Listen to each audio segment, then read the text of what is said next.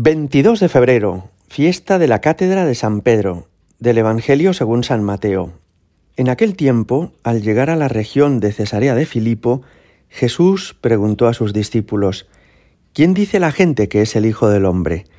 Ellos contestaron, unos que Juan el Bautista, otros que Elías, otros que Jeremías o uno de los profetas. Él les preguntó, ¿Y vosotros quién decís que soy yo? Simón Pedro tomó la palabra y dijo, Tú eres el Mesías, el Hijo del Dios vivo. Jesús le respondió, Bienaventurado tú, Simón, hijo de Jonás, porque eso no te lo ha revelado ni la carne ni la sangre, sino mi Padre que está en los cielos. Ahora yo te digo, tú eres Pedro, y sobre esta piedra edificaré mi iglesia, y el poder del infierno no la derrotará. Te daré las llaves del reino de los cielos. Lo que ates en la tierra quedará atado en los cielos, y lo que desates en la tierra quedará desatado en los cielos. Palabra del Señor.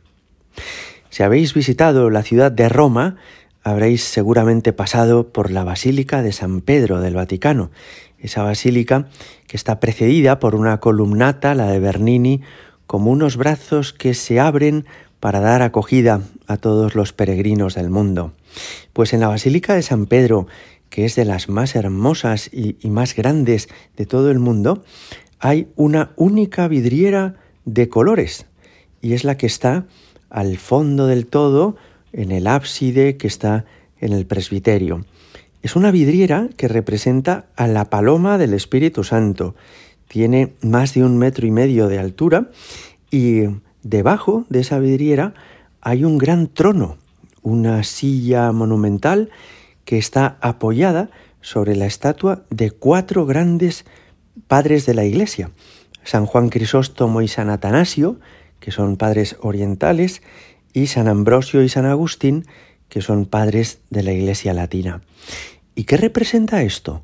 ¿Por qué una silla tan encumbrada y tan relevante en una iglesia? ¿Por qué apoyada sobre esos cuatro padres de la iglesia y por qué iluminada por esa vidriera?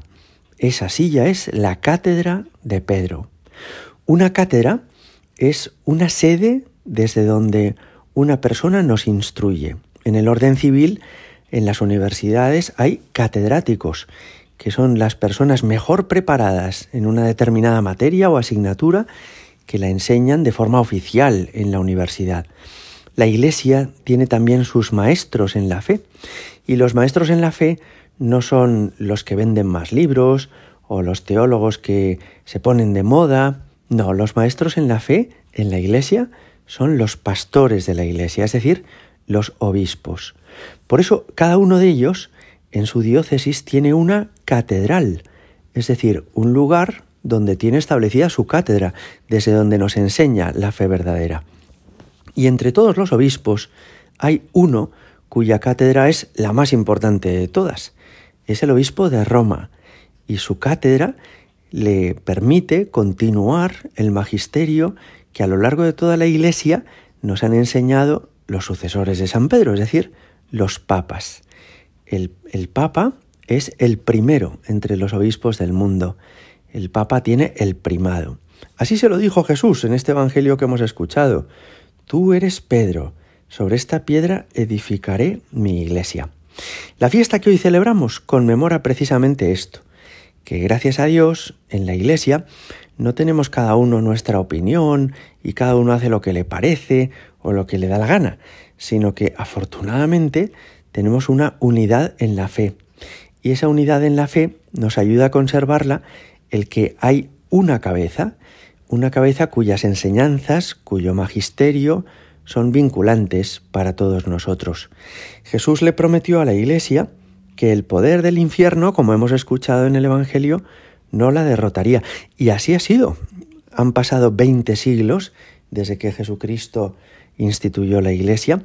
Hemos tenido santos y también pecadores, hemos tenido mártires y también personas confundidas o equivocadas, pero la fe que hoy enseñamos en cada parroquia, en la catequesis, en la homilía, esa fe sigue siendo la misma que hace 20 siglos gracias al magisterio del romano pontífice, también lo llamamos así, que es el Papa, el sucesor de San Pedro.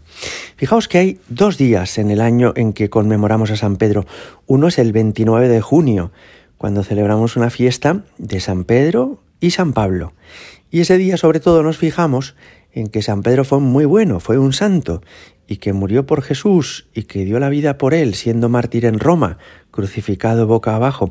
La fiesta de hoy, la del 22 de febrero, es más bien una fiesta para dar gracias a Dios porque sus enseñanzas, las enseñanzas del Papa, que es sucesor de San Pedro, nos ayudan a mantener la fe verdadera. Así que hoy es un día para recordar que gracias a Dios tenemos una orientación segura, un criterio firme y estable en las enseñanzas del Papa.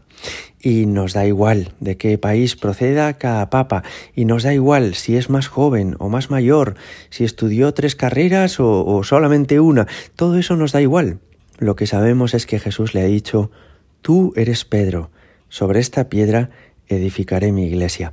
Es Jesús quien le ha dicho, lo que ates en la tierra queda atado en el cielo, lo que desates en la tierra queda desatado en el cielo.